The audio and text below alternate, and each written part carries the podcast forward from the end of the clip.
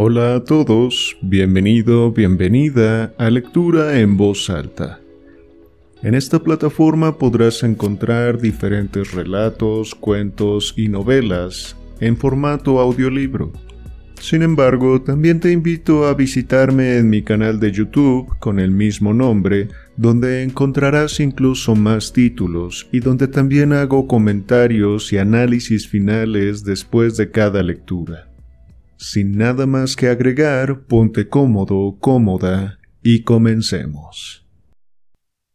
El carbunclo azul. Dos días después de la Navidad, pasé a visitar a mi amigo Sherlock Holmes con la intención de transmitirle las felicitaciones propias de la época. Lo encontré tumbado en el sofá con una bata morada el colgador de las pipas a su derecha y un montón de periódicos arrugados que evidentemente acababa de estudiar al alcance de la mano. Al lado del sofá había una silla de madera y de una esquina de su respaldo colgaba un sombrero de fieltro ajado y mugriento, gastadísimo por el uso y roto por varias partes. Una lupa y unas pinzas dejadas sobre el asiento indicaban que el sombrero había sido colgado allí con el fin de examinarlo. Veo que está usted ocupado, dije. ¿Le interrumpo? Nada de eso. Me alegro de tener un amigo con el que poder comentar mis conclusiones. Se trata de un caso absolutamente trivial.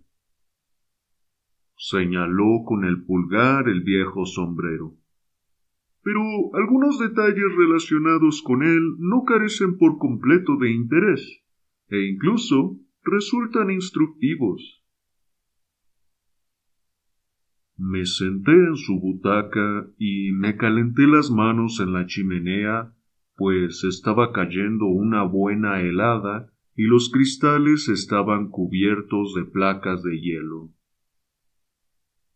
Supongo, comenté, que a pesar de su aspecto inocente, ese objeto tendrá una historia terrible, o tal vez es la pista que le guiará a la solución de algún misterio y al castigo de algún delito. No, ¿qué va? Nada de crímenes dijo Sherlock Holmes echándose a reír. Tan solo uno de esos incidentes caprichosos que suelen suceder cuando tenemos cuatro millones de seres humanos apretujados en unas pocas millas cuadradas. Entre las acciones y reacciones de un enjambre humano tan numeroso, cualquier combinación de acontecimientos es posible y pueden surgir muchos pequeños problemas que resultan extraños y sorprendentes, sin tener nada de delictivo. Ya hemos tenido experiencias de ese tipo. Ya lo creo, comenté. Hasta el punto de que de los seis últimos casos que he añadido a mis archivos, hay tres completamente libres de delito en el aspecto legal. Exacto. ¿Se refiere usted a mi intento de recuperar los papeles de Irene Adler, al curioso caso de la señorita Mary Sutherland y a la aventura del hombre del labio retorcido? Pues bien, no me cabe duda de que este asuntillo pertenece a la misma categoría inocente. ¿Conoce usted a Peterson, el recadero? Sí. Este trofeo le pertenece. ¿Es su sombrero? No, no. Lo encontró. El propietario es desconocido.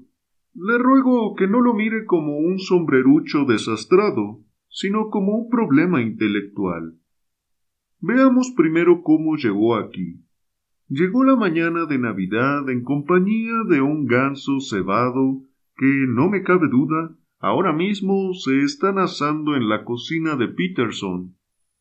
Los hechos son los siguientes. A eso de las cuatro de la mañana del día de Navidad, Peterson, que como usted sabe es un tipo muy honrado, regresaba de alguna pequeña celebración y se dirigía a su casa bajando por Tottenham Court Road. A la luz de las farolas vio a un hombre alto que caminaba delante de él, tambaleándose un poco y con un ganso blanco al hombro. Al llegar a la esquina de Gooch Street, se produjo una trifulca entre este desconocido y un grupillo de maleantes. Uno de estos le quitó el sombrero de un golpe.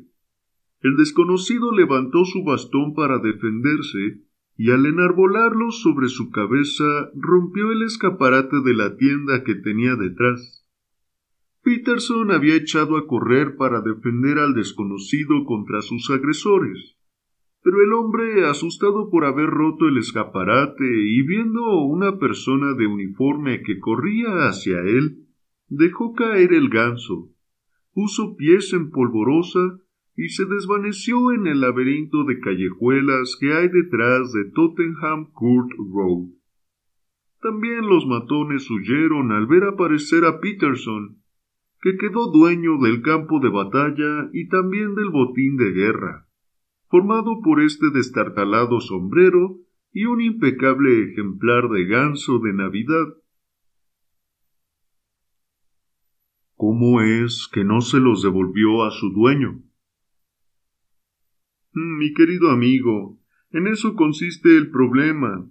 Es cierto que en una tarjetita atada a la pata izquierda del ave decía para la señora de Henry Baker.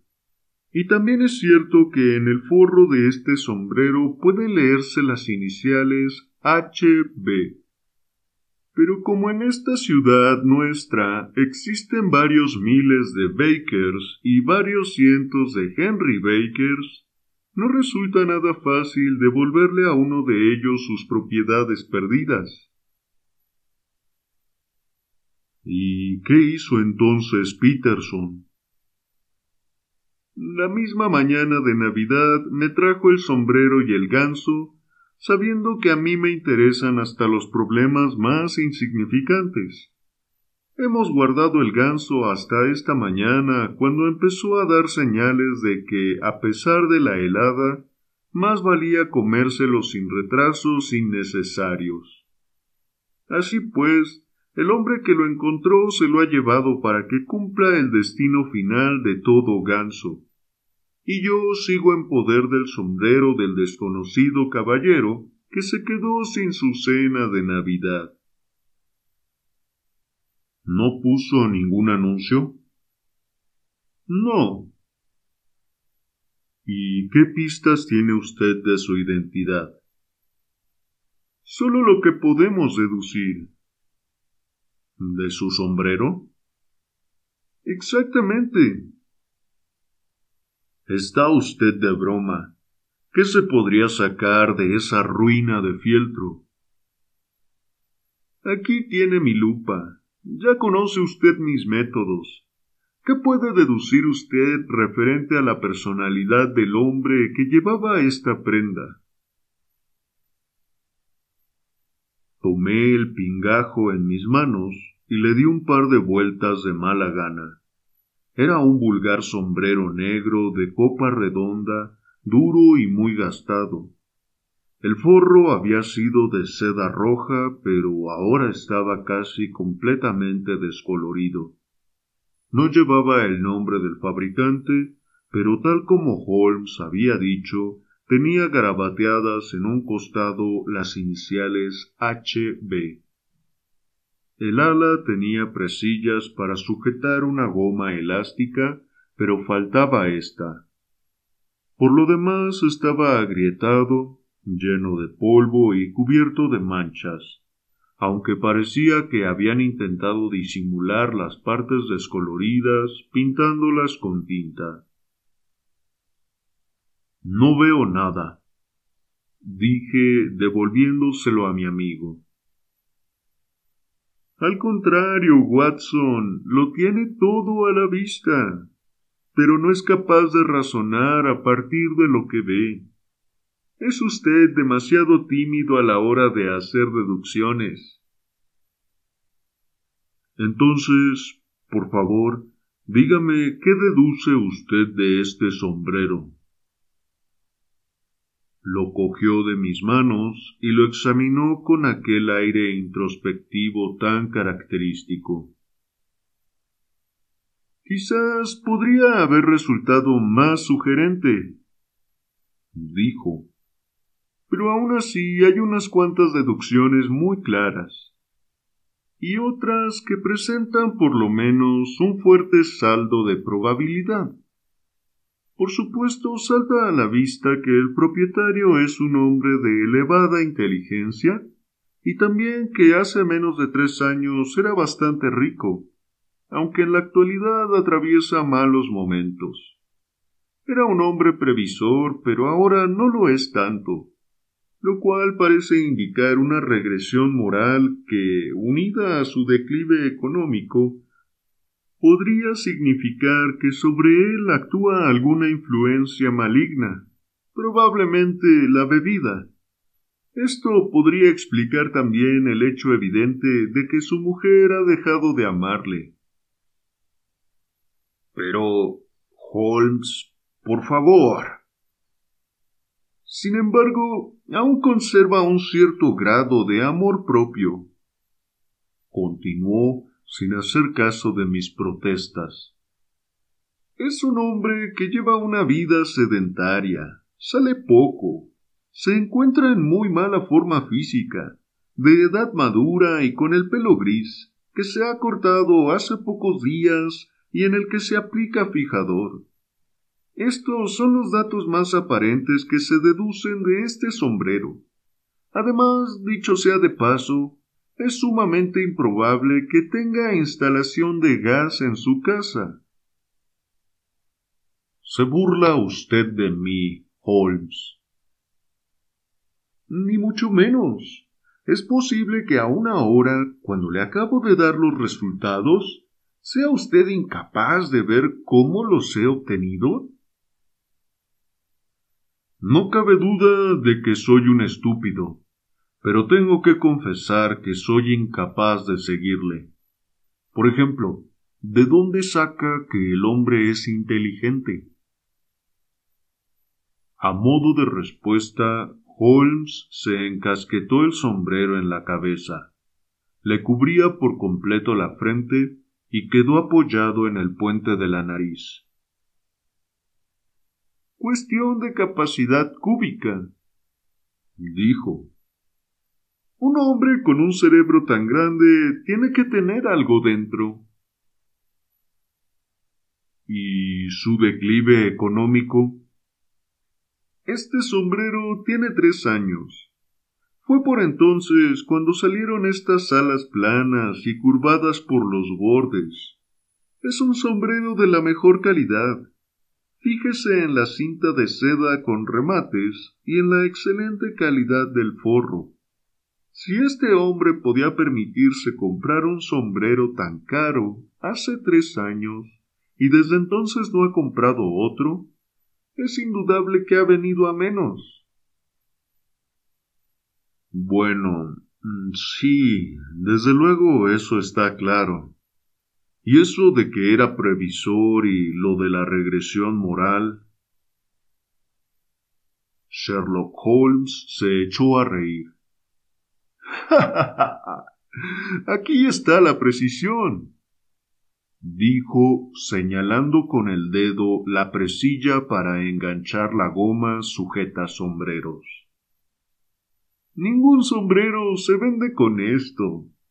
El que nuestro hombre lo hiciera poner es señal de un cierto nivel de previsión, ya que se tomó la molestia de adoptar esta precaución contra el viento. Pero como vemos que desde entonces se le ha roto la goma y no se ha molestado en cambiarla, resulta evidente que ya no es tan previsor como antes lo que demuestra claramente que su carácter se debilita. Por otra parte, ha procurado disimular algunas de las manchas pintándolas con tinta, señal de que no ha perdido por completo su amor propio. Desde luego, es un razonamiento plausible. Los otros detalles, lo de la edad madura, el cabello gris, el reciente corte de pelo y el fijador, se advierten examinando con atención la parte inferior del forro. La lupa revela una gran cantidad de puntas de cabello limpiamente cortadas por la tijera del peluquero. Todos están pegajosos y se nota un inconfundible olor a fijador.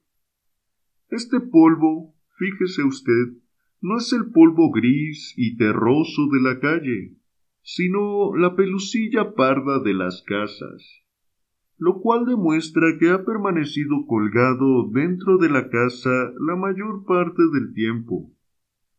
Y las manchas de sudor del interior son una prueba palpable de que el propietario transpira abundantemente y por lo tanto difícilmente puede encontrarse en buena forma física. Pero lo de su mujer, dice usted que ha dejado de amarle. Este sombrero no se ha cepillado en semanas, cuando le vea a usted, querido Watson, con polvo de una semana acumulado en el sombrero, y su esposa le deje salir en semejante estado, también sospecharé de que ha tenido la desgracia de perder el cariño de su mujer. Pero podría tratarse de un soltero. No, Llevaba a casa el ganso como ofrenda de paz a su mujer. Recuerde la tarjeta atada a la pata del ave. Tiene usted respuesta para todo, pero ¿cómo demonios ha deducido que no hay instalación de gas en su casa? Una mancha de cebo, e incluso dos, pueden caer por casualidad pero cuando veo nada menos que cinco, creo que existen pocas dudas de que este individuo entra en frecuente contacto con cebo ardiendo. Probablemente sube las escaleras cada noche con el sombrero en una mano y un candil goteante en la otra. En cualquier caso, un aplique de gas no produce manchas de cebo. ¿Está usted satisfecho? Bueno, es muy ingenioso, dije echándome a reír. Pero, puesto que no se ha cometido ningún delito, como antes decíamos, y no se ha producido ningún daño, a excepción del extravío de un ganso, todo esto me parece un despilfarro de energía. Sherlock Holmes había abierto la boca para responder cuando la puerta se abrió de par en par y Peterson, el recadero, entró en la habitación con el rostro enrojecido y una expresión de asombro sin límites. El ganso, señor Holmes. El ganso, señor. decía jadeante. ¿Eh? ¿Qué pasa con él? ¿Ha vuelto a la vida y ha salido volando por la ventana de la cocina? Holmes rodó sobre el sofá para ver mejor la cara excitada del hombre. Mire, señor, vea lo que ha encontrado mi mujer en el buche. Extendió la mano y mostró en el centro de la palma una piedra azul de brillo deslumbrador bastante más pequeña que una alubia, pero tan pura y radiante que centelleaba como una luz eléctrica en el hueco oscuro de la mano. Sherlock Holmes se incorporó lanzando un silbido. Por Júpiter, Peterson. exclamó. A eso le llamo yo encontrar un tesoro. Supongo que sabe lo que tiene en la mano. Un diamante, señor. Una piedra preciosa. Corta el cristal como si fuera masilla. Es más que una piedra preciosa. Es la piedra preciosa. No se referirá al carbunclo azul de la condesa de Morcar, exclamé yo. Precisamente, no podría dejar de reconocer su tamaño y forma después de haber estado leyendo el anuncio en el Times tantos días seguidos. Es una piedra absolutamente única, y sobre su valor solo se pueden hacer conjeturas. Pero la recompensa que se ofrece, mil libras esterlinas, no llega ni a la vigésima parte de su precio en el mercado. ¿Mil libras? Santo Dios misericordioso. El recadero se desplomó sobre una silla mirándonos alternativamente a uno y a otro. Esa es la recompensa. Y tengo razones para creer que existen consideraciones sentimentales en la historia de esa piedra que harían que la condesa se desprendiera de la mitad de su fortuna con tal de recuperarla. Si no recuerdo mal, desapareció en el Hotel Cosmopolitan. Comenté. Exactamente, el 22 de diciembre, hace cinco días. John Horner, fontanero, fue acusado de haberla sustraído del joyero de la señora. Las pruebas en su contra eran tan sólidas que el caso ha pasado ya a los tribunales. Creo que tengo por aquí un informe. Rebuscó entre los periódicos, consultando las fechas, hasta que seleccionó uno, lo dobló y leyó el siguiente párrafo. Robo de joyas en el Hotel Cosmopolitan. John Horner, de 26 años, fontanero, ha sido detenido bajo la acusación de haber sustraído el 22 del corriente del joyero de la condesa de Morcar la valiosa piedra conocida como el carbunclo azul. James Ryder, jefe de servicio del hotel, declaró que el día del robo había conducido a Horner al gabinete de la condesa de Morcar para que soldara el segundo barrote de la rejilla de la chimenea, que estaba suelto.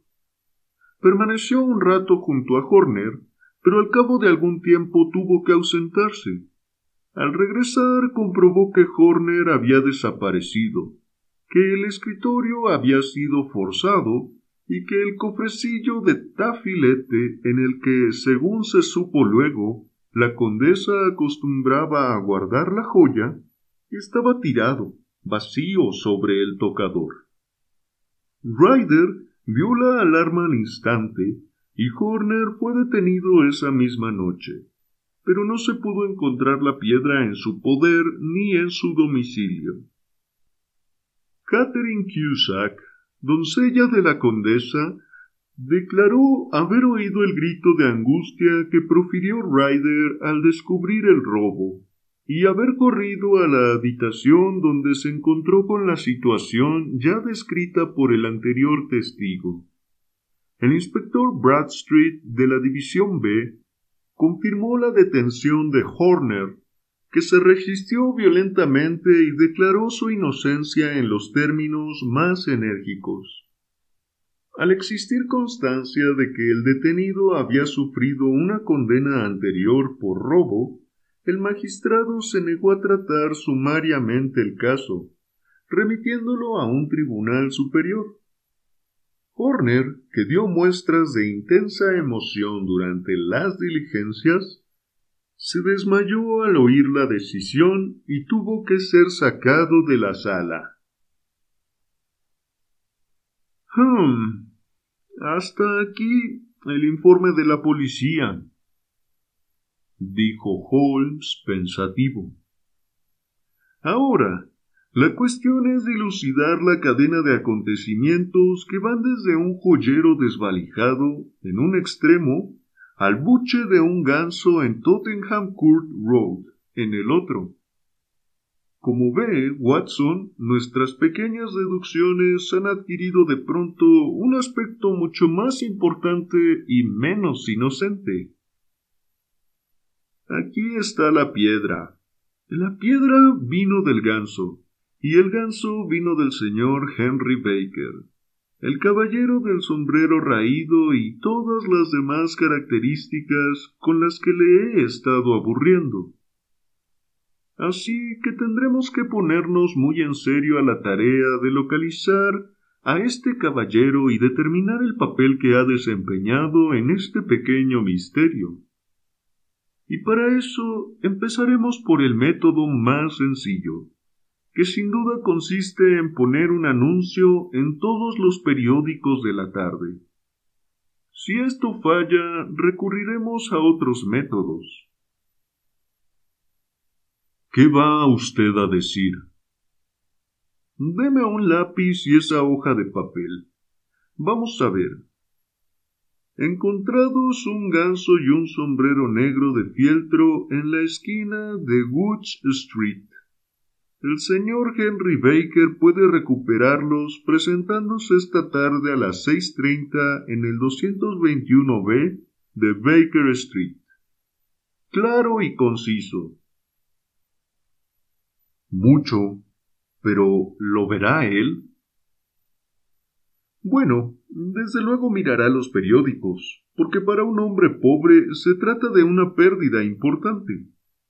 No cabe duda de que se asustó tanto al romper el escaparate y ver acercarse a Peterson que no pensó más que en huir. Pero luego debe de haberse arrepentido del impulso que le hizo soltar el ave. Pero además, al incluir su nombre, nos aseguramos de que lo vea, porque todos los que le conozcan se lo harán notar. Aquí tiene Peterson. Corra a la agencia y que inserten este anuncio en los periódicos de la tarde. ¿En cuáles, señor? Oh, pues en el Globe, el Star, el Pall Mall, la St. James Gazette, el Evening News, el Standard, el Echo y cualquier otro que se le ocurra. Muy bien, señor. ¿Y la piedra?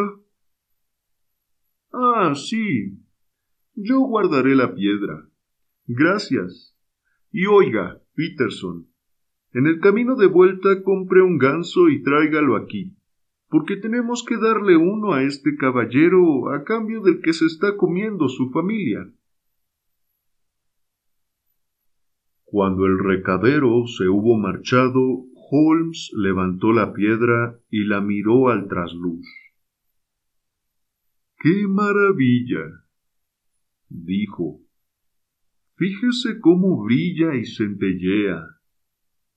Por supuesto, esto es como un imán para el crimen, lo mismo que todas las buenas piedras preciosas. Son el cebo favorito del diablo.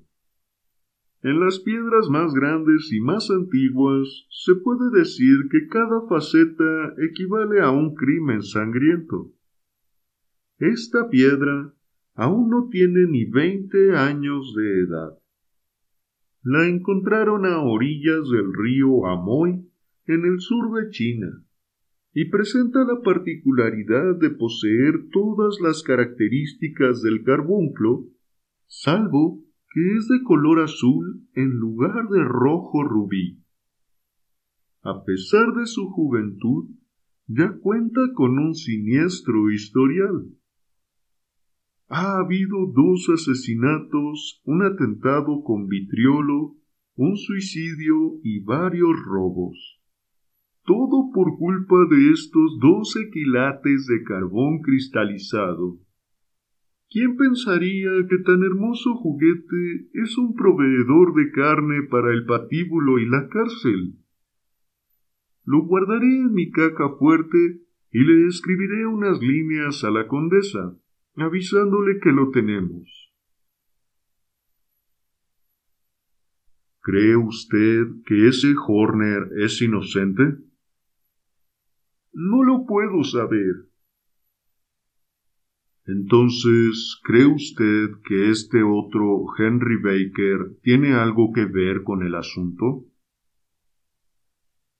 Me parece mucho más probable que Henry Baker sea un hombre completamente inocente, que no tenía ni idea de que el ave que llevaba valía mucho más que si estuviera hecha de oro macizo. No obstante, eso lo comprobaremos mediante una sencilla prueba si recibimos respuesta a nuestro anuncio. ¿Y hasta entonces no puede hacer nada? Nada. En tal caso, continuaré mi ronda profesional, pero volveré esta tarde a la hora indicada, porque me gustaría presenciar la solución a un asunto tan embrollado. Encantado de verle. Cenaré a las siete. Creo que hay becada. Por cierto que, en vista de los recientes acontecimientos, quizás deba decirle a la señora Hodgson que examine cuidadosamente el buche. Me entretuve con un paciente y era ya más tarde de las seis y media cuando pude volver a Baker Street. Al acercarme a la casa vi a un hombre alto con boina escocesa y chaqueta abotonada hasta la barbilla, que aguardaba en el brillante semicírculo de luz de la entrada. Justo cuando yo llegaba, la puerta se abrió y nos hicieron entrar juntos a los aposentos de Holmes. El señor Henry Baker, supongo, dijo Holmes levantándose de su butaca y saludando al visitante con aquel aire de jovialidad espontánea que tan fácil le resultaba adoptar. Por favor, siéntese aquí junto al fuego, señor Baker. Hace frío esta noche y veo que su circulación se adapta mejor al verano que al invierno. Ah, Watson, llega usted muy a punto. ¿Es este su sombrero, señor Baker?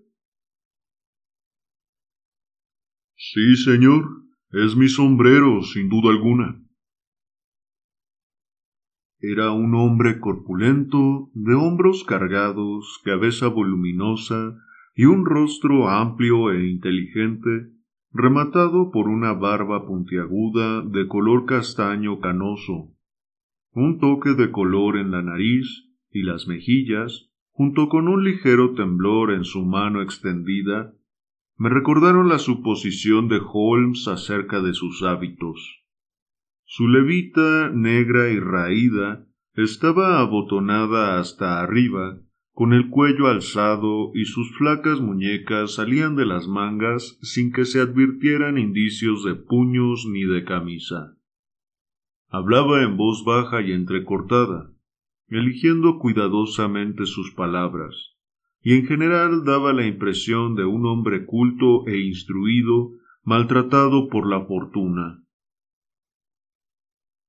Hemos guardado estas cosas durante varios días, dijo Holmes, porque esperábamos ver un anuncio suyo dando su dirección. No entiendo cómo no puso usted el anuncio. Nuestro visitante emitió una risa avergonzada. No ando tan abundante de chelines como en otros tiempos, dijo. Estaba convencido de que la pandilla de maleantes que me asaltó se había llevado mi sombrero y el ganso. No tenía intención de gastar más dinero en un vano intento de recuperarlos. Es muy natural. A propósito del ave, nos vimos obligados a comérnosla. Se la comieron. Nuestro visitante estaba tan excitado que casi se levantó de la silla. Sí, de no hacerlo no le habría aprovechado a nadie. Pero supongo que este otro ganso que hay sobre el aparador, que pesa aproximadamente lo mismo y está perfectamente fresco, servirá igual de bien para sus propósitos.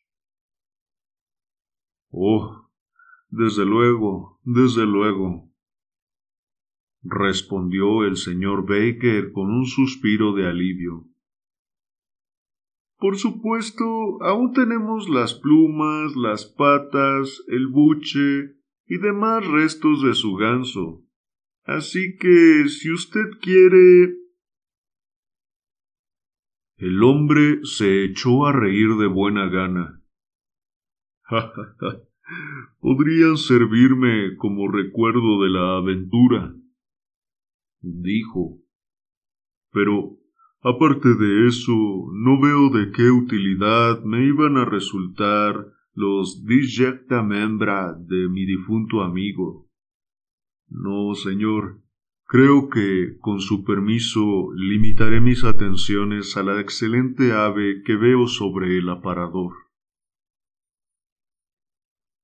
Sherlock Holmes me lanzó una intensa mirada de reojo acompañada de un encogimiento de hombros.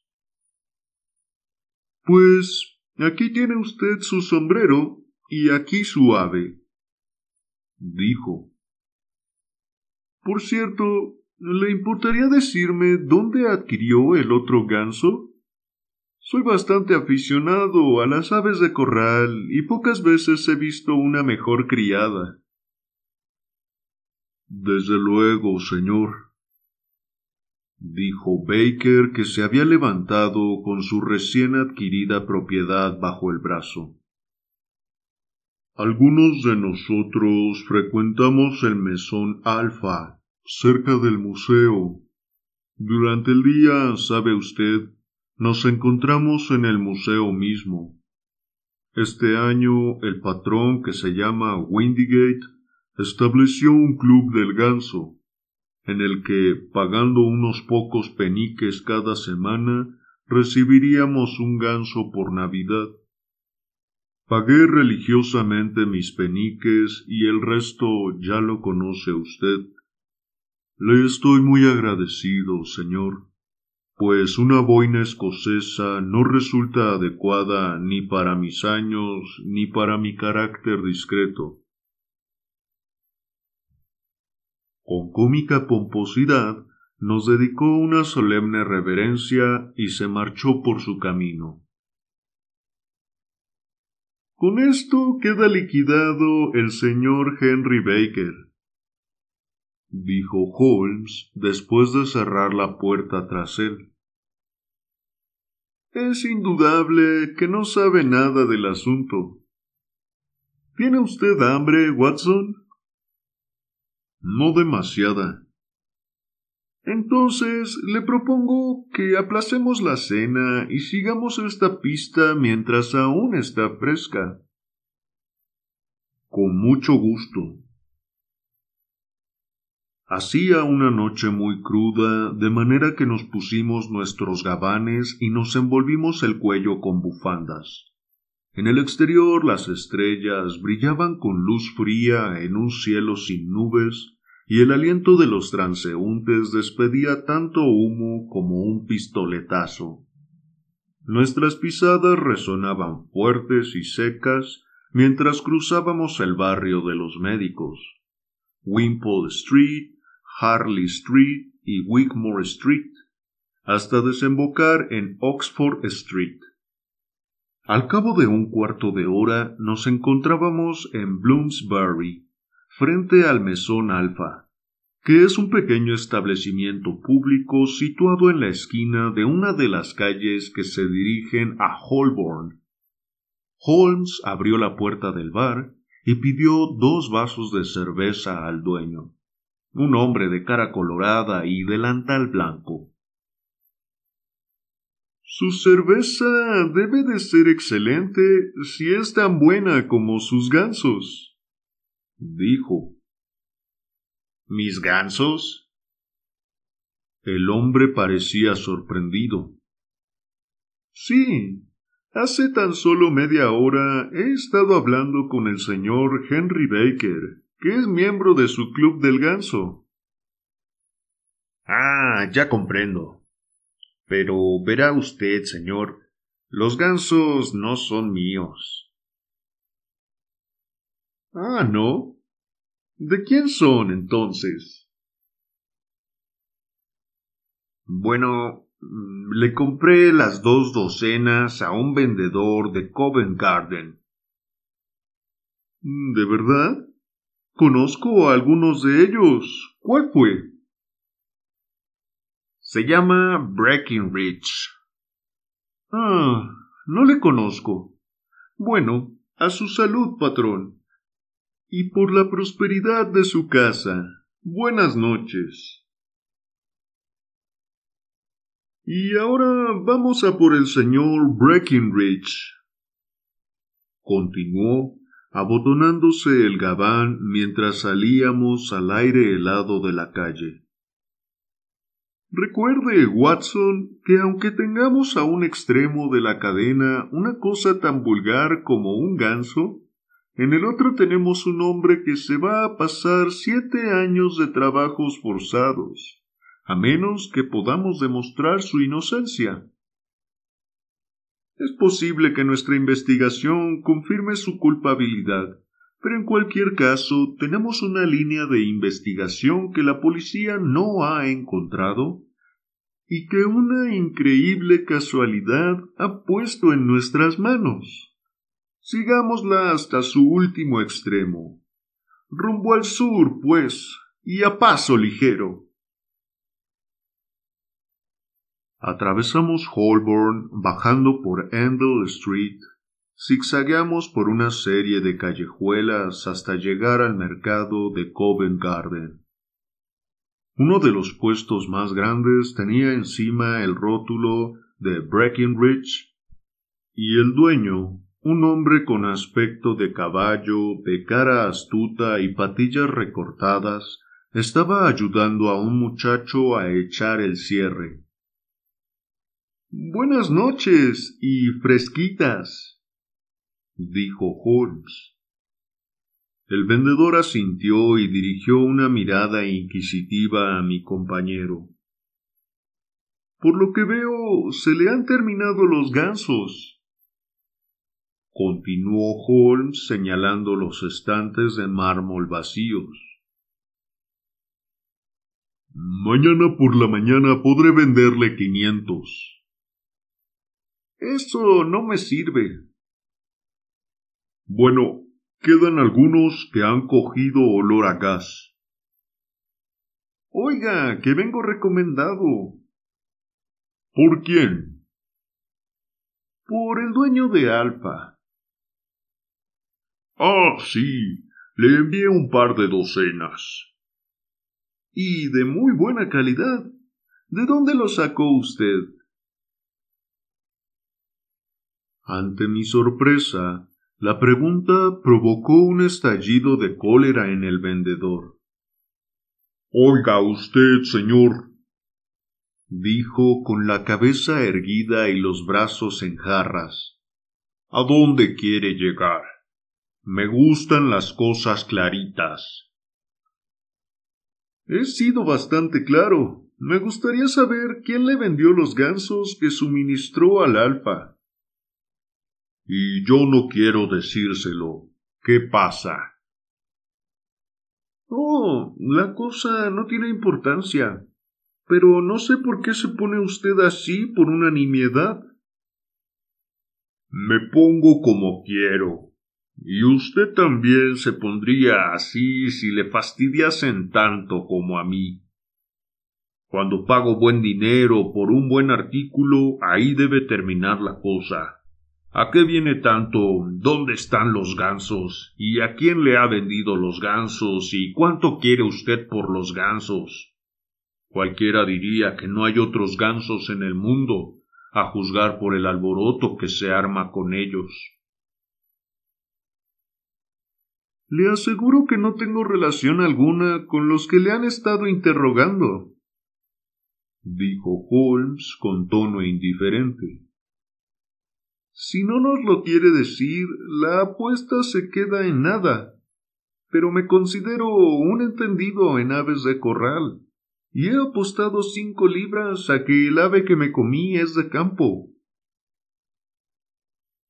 Pues ha perdido usted cinco libras, porque fue criada en Londres. Atajó el vendedor. De eso nada. Le digo yo que sí. No le creo. ¿Se cree que sabe de aves más que yo, que vengo manejándolas desde que era un mocoso? Le digo que todos los gansos que le vendí al alfa eran de Londres. No conseguirá convencerme. ¿Quiere apostar algo? Es como robarle el dinero, porque me consta que tengo razón. Pero le apuesto un soberano, solo para que aprenda a no ser tan terco. El vendedor se rió por lo bajo y dijo Tráeme los libros, Bill. El muchacho trajo un librito muy fino y otro muy grande con tapas grasientas y los colocó juntos bajo la lámpara.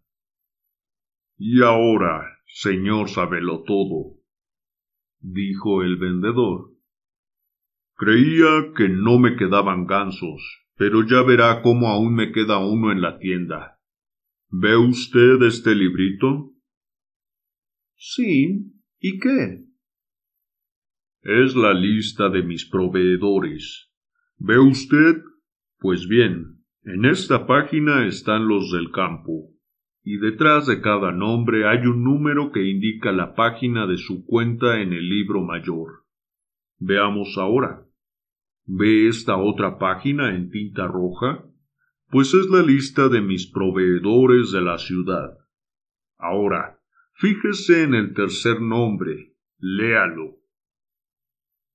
Señora Oakshot, 117 Brixton Road, 249. Leyó Holmes. Exacto. Ahora busque esa página en el libro mayor. Holmes buscó la página indicada. Aquí está, Señora Oakshot 117 Brixton Road, proveedores de huevos y pollería. Muy bien. ¿Cuál es la última entrada? 22 de diciembre, 24 gansos a 7 chelines y 6 peniques. Exacto, ahí lo tiene. ¿Qué pone debajo? Vendidos al señor Windigate del Alfa a doce chelines. ¿Qué me dice usted ahora? Sherlock Holmes parecía profundamente disgustado. Sacó un soberano del bolsillo y lo arrojó sobre el mostrador, retirándose con el aire de quien está tan fastidiado que incluso le faltan las palabras. A los pocos metros se detuvo bajo un farol y se echó a reír de aquel modo alegre y silencioso tan característico en él. Cuando vea usted un hombre con patillas recortadas de ese modo y el pink on asomándole del bolsillo, puede estar seguro de que siempre se le podrá sonsacar mediante una apuesta, dijo me atrevería a decir que si le hubiera puesto delante cien libras, el tipo no me habría dado una información tan completa como la que le saqué haciéndole creer que me ganaba una apuesta. Bien, Watson, me parece que nos vamos acercando al foral de nuestra investigación. Y lo único que queda por determinar es si debemos visitar a esta señora Oakshot esta misma noche o si lo dejamos para mañana. Por lo que dijo este tipo tan malhumorado, está claro que hay otras personas interesadas en el asunto, aparte de nosotros. Y yo creo. Sus comentarios se vieron interrumpidos de pronto por un fuerte vocerío procedente del puesto que acabábamos de abandonar. Al darnos la vuelta, vimos a un sujeto pequeño y con cara de rata de pie en el centro del círculo de luz proyectado por la lámpara colgante, mientras Breckenridge el tendero, enmarcado en la puerta de su establecimiento, agitaba ferozmente sus puños en dirección a la figura encogida del otro. Ya estoy harto de ustedes y sus gansos. gritaba. Váyanse todos al diablo. Si vuelven a fastidiarme con sus tonterías, les soltaré el perro. Que venga aquí la señora Oakshot y le contestaré. Pero a usted qué le importa? ¿Acaso le compré a usted los gansos? No, pero uno de ellos era mío gimió el hombrecillo. Pues pídaselo a la señora Oakshot. Ella me dijo que se lo pidiera a usted. Pues por mí se lo puede ir a pedir al rey de Prusia. Yo ya no aguanto más. Largo de aquí. Dio unos pasos hacia adelante con gesto feroz y el preguntón se esfumó entre las tinieblas. Ajá. Esto puede ahorrarnos una visita a Brixton Road. susurró Holmes. Venga conmigo y veremos qué podemos sacarle a ese tipo. Avanzando a largas zancadas entre los reducidos grupillos de gente, que aún rondaban en torno a los puestos iluminados, mi compañero no tardó en alcanzar al hombrecillo y le tocó con la mano en el hombro. El individuo se volvió bruscamente y pude ver a la luz de gas que de su cara había desaparecido todo rastro de color. ¿Quién es usted? ¿Qué quiere? preguntó con voz temblorosa. Perdone usted, dijo Holmes en tono suave. Pero no he podido evitar oír que le preguntaba hace un momento al tendero, y creo que yo podría ayudarle. ¿Usted? ¿Quién es usted? ¿Cómo puede saber nada de este asunto? Me llamo Sherlock Holmes y mi trabajo consiste en saber lo que otros no saben. Pero usted no puede saber nada de esto. Perdone, pero lo sé todo. Anda usted buscando unos gansos que la señora Oakshot de Brixton Road vendió a un tendero llamado Breckenridge y que éste a su vez vendió al señor Windigate del Alfa y éste a su club, uno de cuyos miembros es el señor Henry Baker. Ah, señor. Es usted el hombre que yo necesito. exclamó el hombrecillo con las manos extendidas y los dedos temblorosos. Me sería difícil explicarle el interés que tengo en este asunto. Sherlock Holmes hizo señas a un coche que pasaba.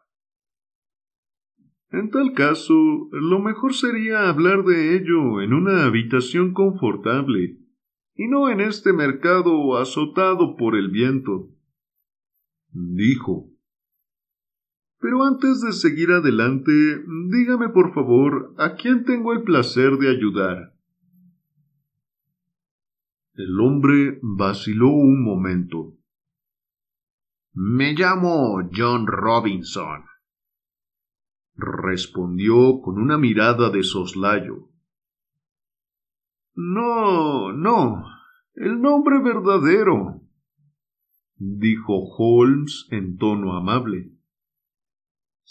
Siempre resulta incómodo tratar de negocios con un alias. Un súbito rubor cubrió las blancas mejillas del desconocido. Está bien. Mi verdadero nombre es James Ryder. Eso es. Jefe de servicio del Hotel Cosmopolitan. Por favor, suba al coche y pronto podré informarle de todo lo que desea saber. El hombrecillo se nos quedó mirando con ojos medio asustados y medio esperanzados, como quien no está seguro de si le aguarda un golpe de suerte o una catástrofe. Subió por fin al coche y al cabo de media hora nos encontrábamos de vuelta en la sala de estar de Baker Street. No se había pronunciado una sola palabra durante todo el trayecto pero la respiración agitada de nuestro nuevo acompañante y su continuo abrir y cerrar de manos hablaban bien a las claras de la tensión nerviosa que le dominaba. Henos aquí, dijo Holmes alegremente cuando penetramos en la habitación. Un buen fuego es lo más adecuado para este tiempo. Parece que tiene usted frío, señor Ryder. Por favor, siéntese en el sillón de mimbre. Permita que me ponga las zapatillas antes de zanjar este asuntillo suyo. Ya está. Así que, ¿quiere usted saber lo que fue de aquellos gansos? Sí, señor, o más bien deberíamos decir de aquel ganso. Me parece que lo que le interesaba era un ave concreta, blanca, con una franja negra en la cola. Ryder se estremeció de emoción. Oh, señor. exclamó. ¿Puede usted decirme dónde fue a parar? Aquí. ¿Aquí? Sí. Y resultó ser un ave de lo más notable. No me extraña que le interese tanto. Como que puso un huevo después de muerta. El huevo azul más pequeño, precioso y brillante que jamás se ha visto. Lo tengo aquí en mi museo. Nuestro visitante se puso en pie, tambaleándose, y se agarró con la mano derecha a la repisa de la chimenea. Holmes abrió su caja fuerte y mostró el carbunclo azul que brillaba como una estrella, con un resplandor frío que irradiaba en todas direcciones. Ryder se lo quedó mirando con las facciones contraídas, sin decidirse entre reclamarlo o negar todo conocimiento del mismo. Se acabó el juego, Ryder, dijo Holmes muy tranquilo. Sosténgase, hombre, que se va a caer al fuego. Ayúdele a sentarse, Watson. Le falta sangre fría para meterse en robos impunemente. Dele un trago de brandy. Así. Ahora parece un poco más humano. Menudo mequetrefe. Ya lo creo. Durante un momento había estado a punto de desplomarse, pero el brandy hizo subir un toque de color a sus mejillas y permaneció sentado, mirando con ojos asustados a su acusador. Tengo ya en mis manos casi todos los eslabones y las pruebas que podría necesitar. Así que es poco lo que puede usted decirme. No obstante, hay que aclarar ese poco para que el caso quede completo. ¿Había usted oído hablar de esta piedra de la condesa de Morcar, Ryder? Fue Catherine Cusack quien me habló de ella, dijo el hombre con voz cascada. Ya veo. la doncella de la señora. Bien, la tentación de hacerse rico de golpe y con facilidad fue demasiado fuerte para usted, como lo ha sido antes para hombres mejores que usted. Pero no se ha mostrado muy escrupuloso en los métodos empleados. Me parece, Ryder, que tiene usted madera de bellaco miserable. Sabía que ese pobre fontanero, Horner, había estado complicado hace tiempo en un asunto semejante, y que eso le convertiría en el blanco de todas las sospechas. ¿Y qué hizo entonces? Usted y su cómplice Cusack hicieron un pequeño estropicio en el cuarto de la señora y se las arreglaron para que hiciesen llamar a Horner. Y luego, después de que Horner se marchara, desvalijaron el joyero, dieron la alarma e hicieron detener a ese pobre hombre. A continuación. De pronto, Ryder se dejó caer sobre la alfombra y se agarró a las rodillas de mi compañero. Por amor de Dios, tenga compasión. chillaba. Piense en mi padre, en mi madre, esto les rompería el corazón. Jamás hice nada malo antes y no lo volveré a hacer. Lo juro, lo juro sobre la Biblia. No me lleve a los tribunales, por amor de Cristo, no lo haga. Vuelva a sentarse en la silla, dijo Holmes rudamente. Es muy bonito eso de llorar y arrastrarse ahora. Pero bien poco pensó usted en ese pobre Horner, preso por un delito del que no sabe nada. Huiré, señor Holmes, saldré del país. Así tendrán que retirar los cargos contra él. Hmm. Ya hablaremos de eso. Y ahora oigamos la auténtica versión del siguiente acto. ¿Cómo llegó la piedra al buche del ganso? ¿Y cómo llegó el ganso al mercado público? Díganos la verdad, porque en ello reside su única esperanza de salvación. Ryder se pasó la lengua por los labios resecos. Les diré lo que sucedió, señor, dijo. Una vez detenido Horner, me pareció que lo mejor sería esconder la piedra cuanto antes, porque no sabía en qué momento se le podía ocurrir a la policía registrarme a mí y mi habitación. En el hotel no había ningún escondite seguro. Salí como si fuera a hacer un recado y me fui a casa de mi hermana, que está casada con un tipo llamado Oakshot y vive en Brixton Road, donde se dedica a engordar gansos para el mercado.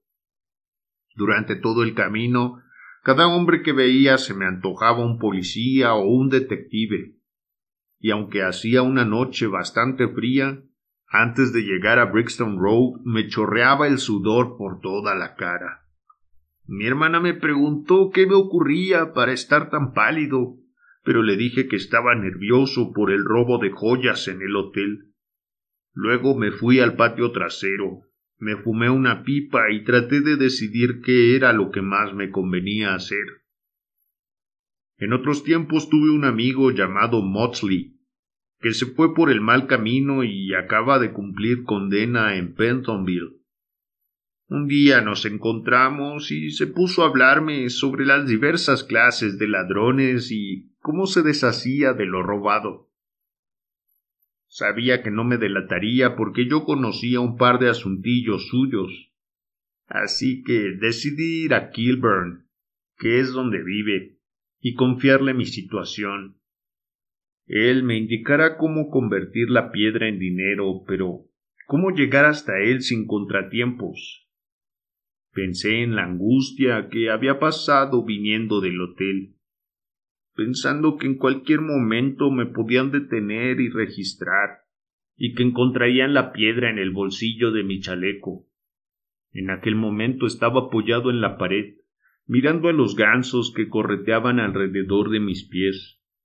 Y de pronto se me ocurrió una idea para burlar el mejor detective que haya existido en el mundo. Unas semanas antes, mi hermana me había dicho que podía elegir uno de sus gansos como regalo de Navidad, y yo sabía que siempre cumplía su palabra. Cogería ahora mismo mi ganso, y en su interior llevaría la piedra hasta Kilburn. Había en el patio un pequeño cobertizo, y me metí detrás de él con uno de los gansos, un magnífico ejemplar, blanco y con una franja en la cola. Lo sujeté, le abrí el pico y le metí la piedra por el gaznate, tan abajo como pude llegar con los dedos. El pájaro tragó y sentí la piedra pasar por la garganta y llegar al buche. Pero el animal forcejeaba y aleteaba, y mi hermana salió a ver qué ocurría. Cuando me volví para hablarle, el bicho se me escapó y regresó dando un pequeño vuelo entre sus compañeros. ¿Qué estás haciendo con ese ganso, Gem? preguntó mi hermana. Bueno, dije, como dijiste que me ibas a regalar uno por Navidad, estaba mirando cuál es el más gordo. Oh, ya hemos apartado uno para ti, dijo ella. Lo llamamos el ganso de Jem. Es aquel grande y blanco. En total hay veintiséis, o sea, uno para ti, otro para nosotros y dos docenas para vender. Gracias, Maggie, dije yo. Pero si te da lo mismo, prefiero ese otro que estaba examinando. El otro pesa por lo menos tres libras más, dijo ella, y lo hemos engordado expresamente para ti. No importa, prefiero el otro y me lo voy a llevar ahora, dije. Bueno, como quieras, dijo ella, un poco mosqueada. ¿Cuál es el que dices que quieres? Aquel blanco con una raya en la cola que está justo en medio. De acuerdo, mátalo y te lo llevas. Así lo hice, señor Holmes, y me llevé el ave hasta Kilburn. Le conté a mi amigo lo que había hecho, porque es de la clase de gente a la que se le puede contar una cosa así. Se rió hasta partirse el pecho y luego cogimos un cuchillo y abrimos el ganso. Se me encogió el corazón, porque allí no había ni rastro de la piedra, y comprendí que había cometido una terrible equivocación. Dejé el ganso, corrí a casa de mi hermana y fui derecho al patio. No había ni un ganso a la vista. ¿Dónde están todos, Maggie? exclamé. Se los llevaron a la tienda. ¿A qué tienda? a la de Breckenridge, en Covent Garden. ¿Había otro con una raya en la cola, igual que el que yo me llevé? Pregunté. Sí, Hem. Había dos con raya en la cola. Jamás pude distinguirlos. Entonces, naturalmente lo comprendí todo y corrí a toda velocidad de mis piernas en busca de ese Breckenridge. Pero ya había vendido todo el lote y se negó a decirme a quién. Ya le han oído ustedes esta noche, pues todas las veces ha sido igual. Mi hermana cree que me estoy volviendo loco. A veces yo también lo creo. Y ahora, ahora soy un ladrón. Estoy marcado y sin haber llegado a tocar la riqueza por la que vendí mi buena fama que Dios se apiade de mí, que Dios se apiade de mí. Estalló en sollozos convulsivos, con la cara oculta entre las manos. Se produjo un largo silencio, roto tan solo por su agitada respiración y por el rítmico tamborileo de los dedos de Sherlock Holmes sobre el borde de la mesa. Por fin, mi amigo se levantó y abrió la puerta de par en par. Váyase, dijo. ¿Cómo, señor? Oh, Dios le bendiga. Ni una palabra más. Fuera de aquí. Y no hicieron falta más palabras. Hubo una carrera precipitada, un pataleo en la escalera, un portazo y el seco repicar de pies que corrían en la calle. Al fin y al cabo, Watson, dijo Holmes, estirando la mano en busca de su pipa de arcilla, la policía no me paga para que cubra sus deficiencias. Si Horner corriera peligro, sería diferente. Pero este individuo no declarará contra él, y el proceso no seguirá adelante. Supongo que estoy indultando a un delincuente, pero también es posible que esté salvando un alma. Este tipo no volverá a descarriarse. Está demasiado asustado. Métalo en la cárcel y lo convertirá en carne de presidio para el resto de su vida. Además, estamos en época de perdonar. La casualidad ha puesto en nuestro camino un problema de lo más curioso y extravagante, y su solución es recompensa suficiente. Si tiene usted la amabilidad de tirar de la campanilla, doctor, iniciaremos otra investigación, cuyo tema principal será también un ave de corral. Fin. Gracias por haberme acompañado en una lectura más. Te recuerdo que puedes encontrar muchos más audiolibros y relatos si me buscas en YouTube como Lectura en Voz Alta. Para mí ha sido un placer leerte como siempre. Nos vemos.